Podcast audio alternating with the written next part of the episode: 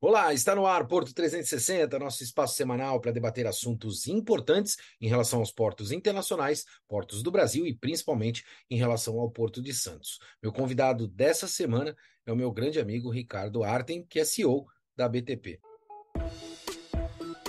Porto 360. Patrocínio T2S Tecnologia. Brasil Terminal Portuário. Apoio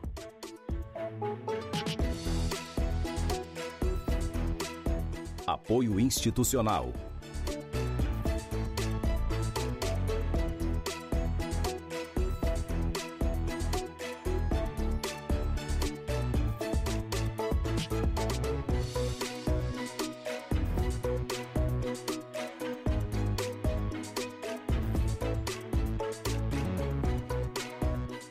Realização Grupo Tribuna. Ricardo, obrigado pela tua presença aqui. Que bom te ter aqui no Porto 360. Oi, Max, sempre um prazer participar e fico à disposição aí para esclarecer as eventuais dúvidas que esse nosso mundo portuário nos traz. Não tenha dúvida. Ricardo, eu quero falar é, sobre os eventos internacionais. Vamos começar, né? A gente teve agora mais recentemente o TLC uh, Américas, mas eu quero ir lá para o primeiro semestre, né? No TLC Europe, quando a gente construiu o primeiro painel do Brasil dentro de uma feira que eu considero né, a maior feira mundial uh, do setor, uh, para falar especificamente do Brasil. E você foi um dos palestrantes, né? O Eduardo Nair Dantac te acompanhou e o Otto Burier, da Secretaria Nacional de Portos também.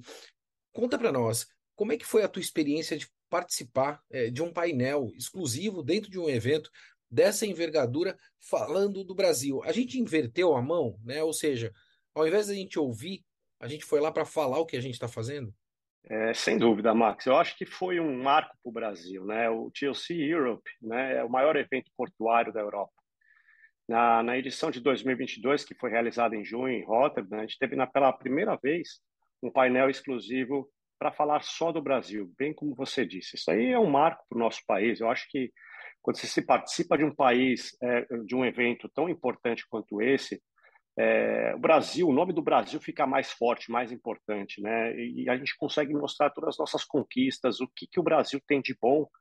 Primeiro, para mostrar as oportunidades que o nosso país tem, mas também mostrar que essas oportunidades elas podem ser concretizadas, principalmente por investidores estrangeiros. Eu acho que foi uma oportunidade de levar essa visão brasileira, né, para representantes de mais 60 países. Isso é muito forte. E o setor portuário ele é global. É, muitas vezes é, é, fundamental que todas essas regiões elas participem para poder entender o que está acontecendo numa determinada localidade. E assim a gente consegue também, de uma forma ou de outra, aprimorar esses conhecimentos, trocar ideias, fazer as é, trocas de melhores práticas, entender o que está acontecendo lá para poder trazer para cá. Então, sem dúvida nenhuma, a, não foi apenas uma simples participação como eram nos, nos eventos anteriores. Isso aí, de fato, foi um marco para para o nosso país. Eu percebi, eh, francamente falando, uh, Arthur, que uh, o teu speech, né, ele, ele tinha muita aderência com o speech do Eduardo Neri, né, falando de regulação, e também com o do Otto Bullier, que é da Secretaria Nacional de Portos. Né? Então a gente está falando da regulação, da estratégia e da iniciativa privada. E eu te confesso que eu, eu ainda não tinha visto é, tamanha aderência como eu vi no evento é, que ocorreu lá no, no TLC Europe. Né? E aí eu quero saber se você teve essa sensação também, esse sentimento, e queria também aproveitar um pouco da liberdade que eu tenho com você. Falar um pouquinho de, de bastidor, né?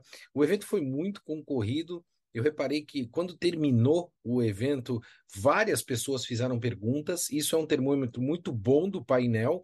E nós fechamos o pavilhão, né? Porque era o último evento do dia e as pessoas não iam embora, continuavam fazendo perguntas ali para todos nós que lá estávamos. Deu um friozinho na barriga para subir naquele palco lá em Roterdã, que é um grande exemplo. Você é um executivo experimentado, né? Mas dá aquele friozinho na barriga de, de responsabilidade, né, de estar tá ali representando o nosso país. Eu me senti muito orgulhoso de ver você, o Eduardo e o Otto lá em cima uh, naquele painel. O friozinho na barriga dá para, é, lógico que sempre dá, quando, mas ele passa a partir do momento que você começa a falar. Exato. É, eu acho que é uma ansiedade para começar logo o painel depois existe uma ansiedade para ele não terminar, porque quando você começa a falar do seu próprio país, e como eu disse anteriormente, as experiências, as oportunidades que ele nos dá, e para a gente poder mostrar para o mundo, é, parece que o tempo até é curto demais. Então, existe a ansiedade de começar, esse friozinho na barriga, mas depois, automaticamente, quando a gente começa a falar, é, para. Né? É, quanto a, a, a, aos representantes, né, que se houve a aderência entre as, as participações, as apresentações, eu posso lhe dizer, é, sem sombra de dúvida, que é aderência 100%, quer dizer, uma sinergia pura de tudo que foi falado, né? uma sinergia muito boa é, entre a autoridade portuária, o poder concedente, quer dizer, a parte pública do nosso país, com a iniciativa privada. Basicamente, o que estava se falando ali era como que a gente conseguiria é, diminuir burocracia, como a gente consegue aumentar a segurança jurídica dos contratos, como a gente consegue atrair novos investimentos para o nosso país. Então, é sinergia pura. Eu acho que as, as apresentações elas foram muito bem colocadas, é, tanto do Eduardo quanto do Otto, e eu dei lá, logicamente, uma visão é, do que, que a iniciativa privada entende é, da área portuária, o que, que é necessário efetivamente é, é, do governo para que a gente destrave alguma burocracia, destrave é, os investimentos que são necessários para a gente desenvolver a infraestrutura nacional. E sem dúvida nenhuma, tanto a secretaria é, quanto a própria ANTAC, eles têm feito um papel muito bom. Né? Eles têm desenvolvido da forma que eles podem, o máximo que eles conseguem extrair, logicamente, considerando a burocracia governamental, a, a burocracia pública, né? que às vezes eles querem fazer, mas eles não conseguem por conta é, dessa burocracia que é, é, poderia ou não existe numa empresa é, privada. Mas, sem dúvida nenhuma, é, no TLC Europe, essa sinergia aconteceu, a gente percebeu que o governo ele tem essa intenção é, é, de procurar privatizar, procurar desburocratizar, criar segurança jurídica para investimentos estrangeiros, é, e, logicamente, a gente falou de privatização da autoridade portuária, falamos é, de STS 10, né, entrando um pouquinho especificamente de Santos, que eu acho que foi um dos pontos é, aonde a gente conseguiu colocar para o mundo quais são os planos do governo é, no maior terminal, aliás, no maior porto da América Latina. Então, sinergia 100%, eu acho que tudo que foi colocado, tanto do governo quanto é, eu representando ali né, as empresas privadas, conseguiu esclarecer muita coisa para os investidores estrangeiros. É, eu quero tornar público aqui, não sei é, como, né? Uh, o Ricardo chegou ao nível que chegou, porque a apresentação do Ricardo, né? A gente está falando de burocracia, eu já vi milhares de apresentações, elas têm lá 50 slides, muitas delas têm 40, 30. O Ricardo fez a apresentação com dois slides, né? Com números na cabeça, com dados, com referências, e, e foi literalmente uma aula. E assim, Ricardo, eu fiquei muito contente. É, sou um fã do teu trabalho, né? Quero tornar isso público porque ver uma apresentação como aquela, é, muito poucas vezes eu vi na minha vida e realmente foi assim surpreendente. Deu orgulho para a gente que estava ali embaixo assistindo e aplaudindo vocês. Vamos fazer um check-out, né? Lá em Roterdã, pegar o nosso avião, vamos para Peru. Vamos lá para Lima, no Peru, né? Acontecendo aí o TOC Américas e você participando eh, de um painel, tratando de um tema, né? Que é um tema que a gente pode é, dizer que é bem curioso, né? Você está ali trabalhando a questão de hub port e debatendo isso, ou gateway ports. E aí eu preciso te pedir para que você explique para a nossa audiência, primeiramente, né, Ricardo, o que, que é hub port e gateway ports? Qual é a diferença dos dois? É, vamos lá, Max. É, é, uma, é uma diferença conceitual, logicamente, né? E, e, e um ponto. A, o primeiro ponto eu acho que a gente tem que deixar bem claro para quem nos ouve que a escolha de um hub, por exemplo, quem faz é o armador. E para o armador escolher que aquele porto vai ser um hub, depende de muitas variáveis é, que ele, logicamente, entende que é importante. É, quando a gente fala a localização, ela é importante, é, o sistema é, que a gente tem de, em termos de capacidade, o sistema portuário que ela engloba, as capacidades, a acessibilidade, tudo isso é importante para que o armador chegue e consiga colocar dentro da capacidade do navio que ele está trazendo, normalmente é um ganho de escala gigantesco que o armador tem, e trazer toda essa carga para colocar em um terminal só, ou dois no máximo, e depois, através de feeder, conseguir conectar através de outros modais para esses, essa, esses outros portos, seja nacionais ou até internacionais.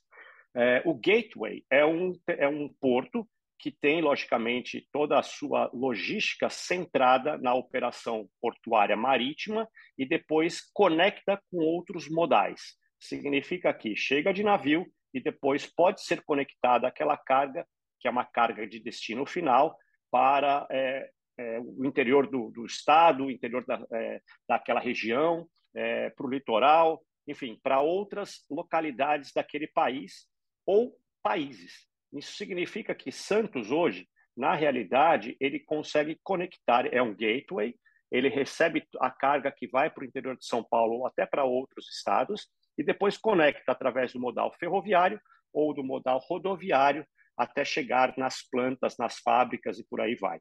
Já o hub, ele não necessita desses outros modais porque a carga acaba ficando naquele terminal para depois ser escoada através do mesmo modal que é o modal marítimo. Então o navio chega, toda a carga é descarregada e depois ela é escoada para outros portos que sejam do mesmo país ou até países vizinhos. Essa é a grande diferença. Um e outro modal, é, oh, perdão, é, como posso dizer, é, modelo. modelo, vamos dizer assim, modelo. isso, acaba logicamente necessitando é, é, de ativos diferentes. Ativos que eu digo, recursos diferentes. Mas tem um que é muito importante e que é igual para os dois, que é a famigerada capacidade do terminal. Então, não adianta você querer fazer um terminal hub port se você não tem capacidade para isso. E a capacidade, elas são três capacidades que um terminal portuário tem. Tem a capacidade de gate, a capacidade de retaguarda, de yard, que nós chamamos, e a capacidade de berço. Né? Para o hub port é importante duas capacidades, porque a carga acaba não saindo pelo gate. É a capacidade de berço e a capacidade de retaguarda. Já no long haul, as três capacidades são importantes para poder escoar também e receber a carga que vai ser embarcada.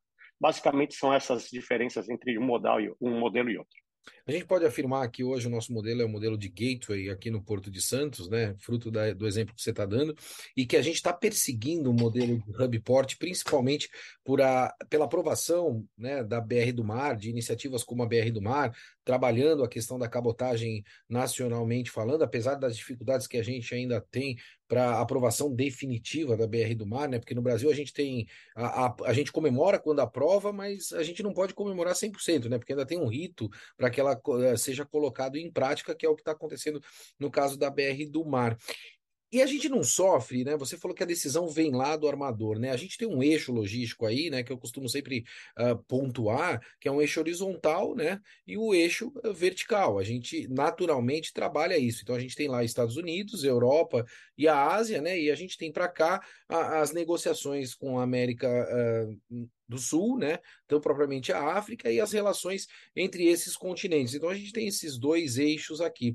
As linhas de grandes embarcações, elas não vão abandonar é, o eixo horizontal, né? Então, sempre os grandes investimentos começam nessa linha horizontal aqui do planeta, né? né vamos dizer uh, nesse sentido, e depois a gente começa a absorver essas linhas de navegação, que são os feeders que você acabou de pontuar, aqui para a América do Sul, né? Que são navios de maior uh, capacidade. A gente já está recebendo esses navios e esse novo arranjo logístico vai fazer com que a gente de celeridade na transição desse modelo de um gateway port para um hub port aqui em Santos especificamente, e aí eu vou fazer um, um, pequeno recorte, se você me permitir, né, Ricardo? Além da BR do Mar, a gente tem ainda o comércio muito pujante ali com o Uruguai e a Argentina, e a gente sabe que tem uma limitação de calado significativamente, né, uh, no rio para poder entrar as grandes embarcações. Ali também seria um, uma grande fonte de negociação nesse grande arranjo logístico mundial que a gente está falando, ou seja, a gente não pode perder tempo, a gente tem que virar essa chavinha no teu entendimento? Sem dúvida nenhuma, né? Lembre que eu falei que o trans, quando, quando um armador escolhe um, um trans, é, ser um, hub, um porto para ser hub port, ele pode é, deslocar toda a carga daquela região, não apenas daquele país. Então, por exemplo, se um armador escolher Santos para ser o hub port, muito provavelmente ele vai concentrar cargas da Argentina, do Plata, que aí tem carga Paraguai, Argentina e Uruguai, também em Santos, para depois é, carregar por conta dessa restrição que você comentou. Mas vamos fazer, eu acho que a gente tem que tirar uma foto, né? Vamos tirar uma foto hoje do Porto Santos, depois o que, que a gente quer ser quando crescer. Então, quando a gente olha hoje, a gente não tem nenhuma capacidade hoje, nenhuma capacidade, nenhum terminal né, é, de container é, para poder atrair um armador e, se e fazer com que Santos seja um hub port. É, é, é muito importante dizer que 90%, por cerca de 90% de toda a mercadoria que é movimentada no mundo, transportada no mundo, é feita pelo, pelo modal marítimo. É, dentro desses 90%, né, totalizando 100% do modal marítimo, apenas quatro, quatro portos estão é, localizados, é, que estão localizados na América do Sul, fazem parte do top 100. Isso significa que quatro portos que representam 2%, até 2% desse comércio, estão na América do Sul. E esses quatro portos, eles não são gay, é, não são hub, não são hub. Por quê? Porque tem muitas, mas muitas restrições que atualmente nós temos para poder atrair o armador a descarregar todo esse volume ou embarcar todo esse volume é, num desses portos. Aonde eu quero chegar? É, isso é muito importante a gente é, discutir. O nosso sonho, logicamente, é transformar Santos num hub port. Só que temos muitos desafios para que isso aconteça. O primeiro deles é que a gente não tem que ter muitos mais terminais. Nós temos que ter termina, terminais maiores para que toda essa carga possa ser movimentada com eficiência. Caso contrário, a gente não vai conseguir nunca é, transbordar essa carga para poder reembarcar. Isso necessita o quê? Capacidade, principalmente de berço, capacidade, principalmente de retaguarda. Se a gente olhar os três terminais que existem hoje no Porto de Santos, mais o STS-10 que está para entrar, nenhum desses quatro terminais conseguem ser um hub port. Uau. Porque o hub port, por definição, por definição, ele tem que receber a carga, descarregar tudo, e ele mesmo, esse terminal, ele vai ter que reembarcar. Porque se uma carga desce num terminal, tem que fazer um real, é, tem que mandar essa carga para um outro terminal para ele embarcar, isso não funciona, porque esse custo adicional ele inviabiliza o hub.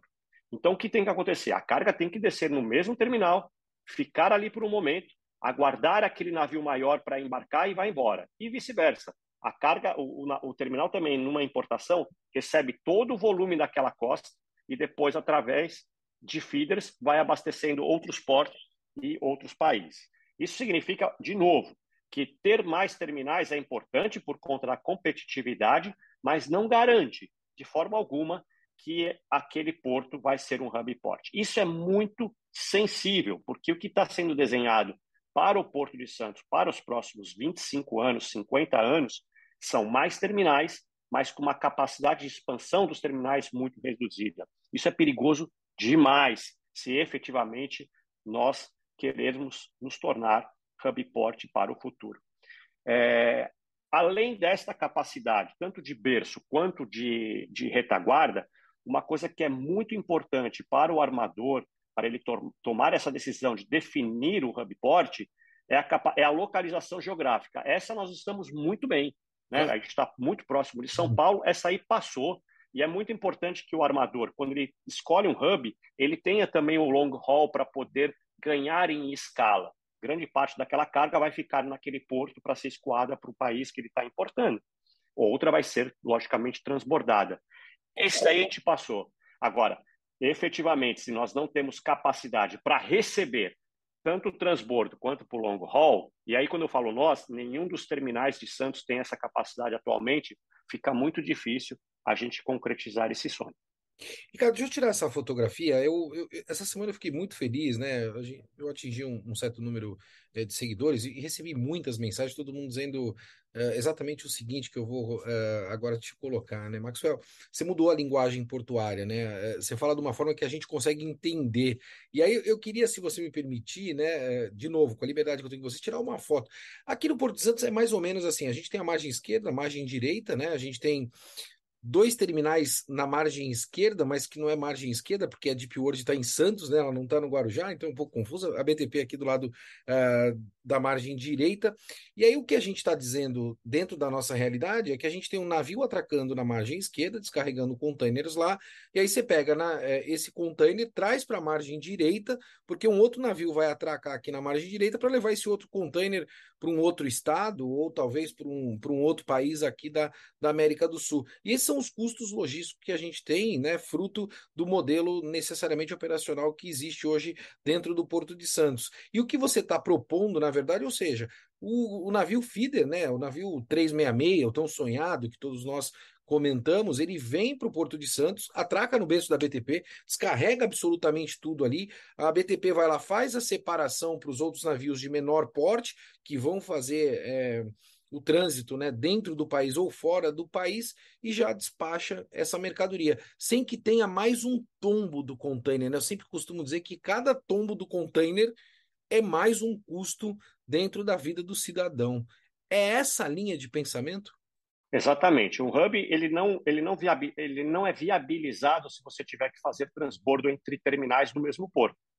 Tudo que acontecer tem que ser naquele terminal. Então, é, e, e, o que você falou foi na importação. Agora leve em consideração Sim, que a exportação. Falar... Exato, exato, exato.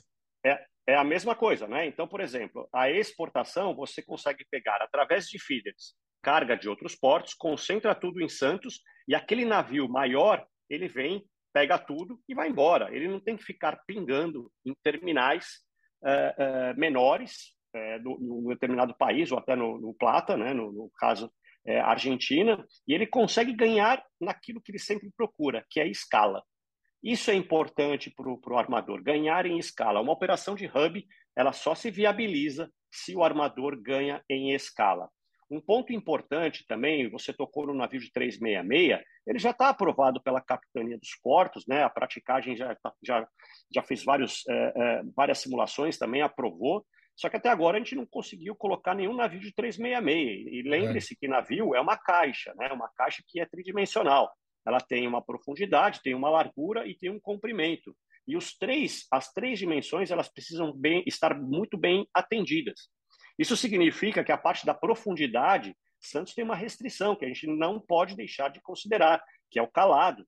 E se a gente não consegue também é, aprofundar o calado, a gente não consegue trazer navios de 366 porque a gente não vai utilizar o navio no máximo que ele pode, isto é, o armador não vai ganhar em escala. Um ponto importante: navio precisa de água, navio grande precisa de mais água. E se a gente não tem essa água para dar para o navio, ele não vem. Ricardo, indo nessa linha do que você está colocando, né, do, do, do, hub ou do gateway, né, eu, eu, peguei uma informação essa semana, né, onde aproximadamente 51% já da safra nossa, uh, no Mato Grosso especificamente, já está sendo escoada pelo arco norte, né, o commodities. A gente sempre olhou o lado do commodities, e o Porto vem batendo recordes e recordes atrás, uh, um atrás do outro, né, consequentemente, muito pela operação de commodities que nós temos hoje dentro do nosso país. Eu acho que a gente ainda não amadureceu, eu venho batendo muito nessa tecla, né? Eu acho que o pessoal uh, muitas vezes do commodities não gosta, mas é uma realidade. A gente ainda não amadureceu para industrializar os nossos produtos. O container, é ele que dá a devolutiva uh, para a sociedade, principalmente onde o porto está instalado, né? não só na questão de emprego, mas de tributos, dentre outras uh, situações. Por que, que eu faço essa ponderação? Porque a gente está tendo um volume significativo de investimento em infraestrutura dentro do nosso país, a gente sabe disso, né? principalmente pela malha uh, ferroviária, e commodities é preço. A gente não corre o risco de amanhã ou depois um terminal de commodities deixar o Porto de Santos e ir para o Arco Norte, porque lá é mais barato, vale mais a pena fazer. Enquanto, em detrimento a isso, um terminal de container, uma vez instalado, ele só tende a crescer e não deixar aquela localidade. Faz sentido essa minha análise?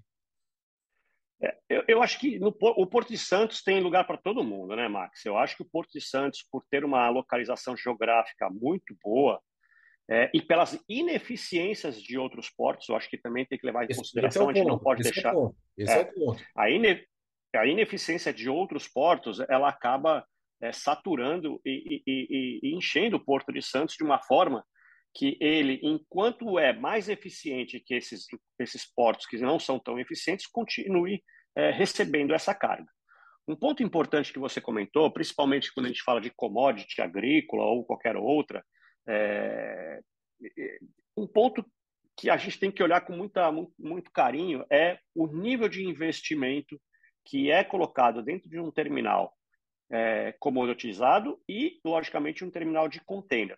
Não estou dizendo que um terminal de commodities não investe, pelo contrário, o que a gente vê hoje em Santos são terminais assim de última geração, é, suco de laranja, tá, até para grãos, é, celulose, são terminais de última geração que a gente tem visto totalmente diferente do que a gente via de 20 a 30 anos atrás. Só que o terminal de container ele é muito mais, muito, muito, muito mais diferente de um terminal de container que nós víamos há 20, 30 anos atrás. O nível de investimento que é colocado num terminal de containers, em termos de equipamentos, em termos de é, sistemas, em termos de. É, é, a própria logística de um terminal é diferente. O grão você vai lá e você enche um porão.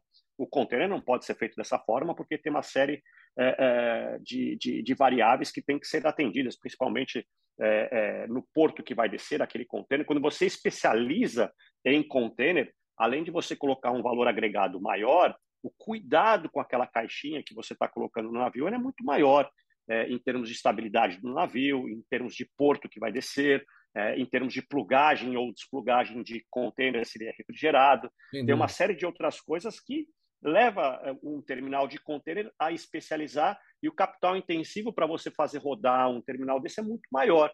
É, mas eu entendo que tem caminho e tem espaço para todos no Porto de Santos, lógico, levando em consideração que muito desse volume ainda está em Santos por conta de ineficiências em outros portos.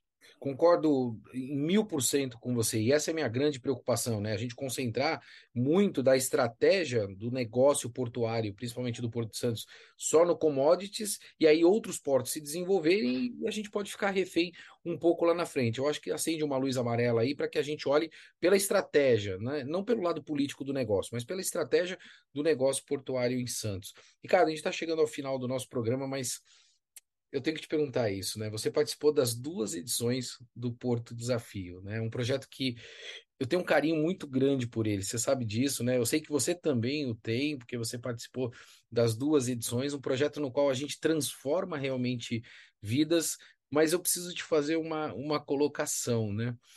Todas as pessoas que eu encontro na rua, né, que me me param, me abordam, me fazem esse questionamento. E eu, eu vou te transmitir esse questionamento, tá? Porque eu, eu já ouvi ele, é, eu vou chutar baixo aqui, tá?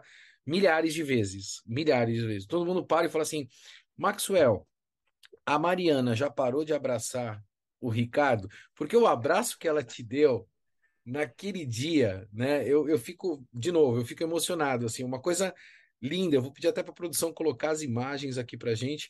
E aí, quero te fazer a pergunta. A Mariana continua te abraçando ou não? Como é que está uh, o trabalho não só dela, né, mas também da outra que foi contratada pela BTP, que é a Rafaela?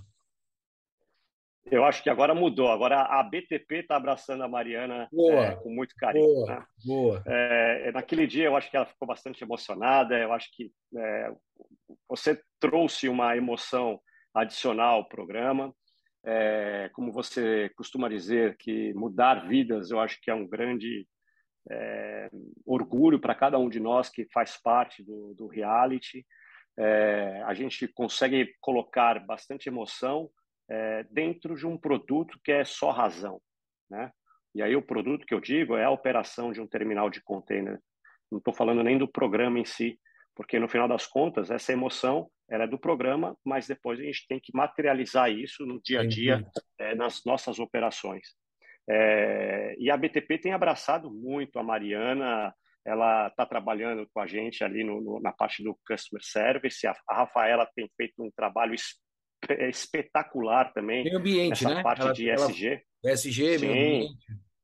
Nós estamos aí com um processo de renovação é, do nosso contrato, tem muita coisa, né? Os nossos equipamentos, eles são equipamentos é, é, de última geração que nós vamos comprar, são equipamentos que vão deixar de ser, é, de ter o diesel como como, como combustível são, e vão ser 100% elétricos. Tem, nós temos uma ambição, a BTP, é, de ter a operação totalmente verde, é, é, de, é, livre de carbono a partir de 2032. É isso que está no nosso plano com o governo e a, e a Rafaela tem feito um trabalho né, nessa linha, nos ajudando, né, que é a, a, área que ela conhece bem. Então, foram duas escolhas literalmente a dedo, né?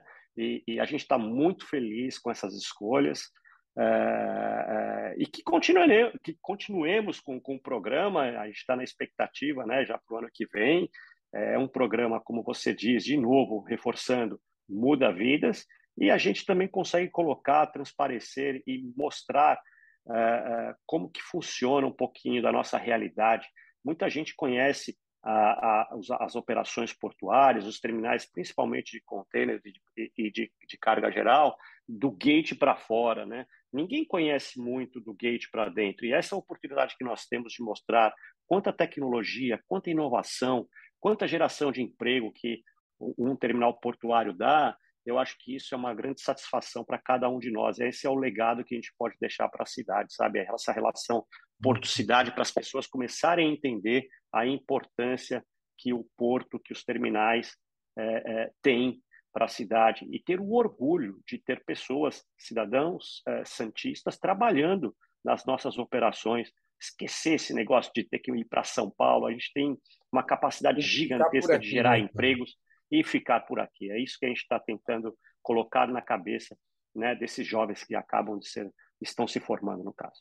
Tá aí a opinião desse líder do setor portuário, que eu quero agradecer muito por estar conosco aqui no Porto 360. E você pode aguardar, porque ele vai voltar. Eu vou ficando por aqui. Forte abraço e até semana que vem.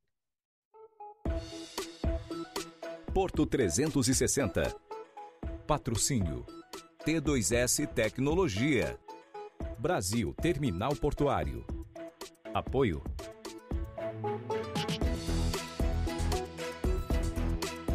Apoio institucional.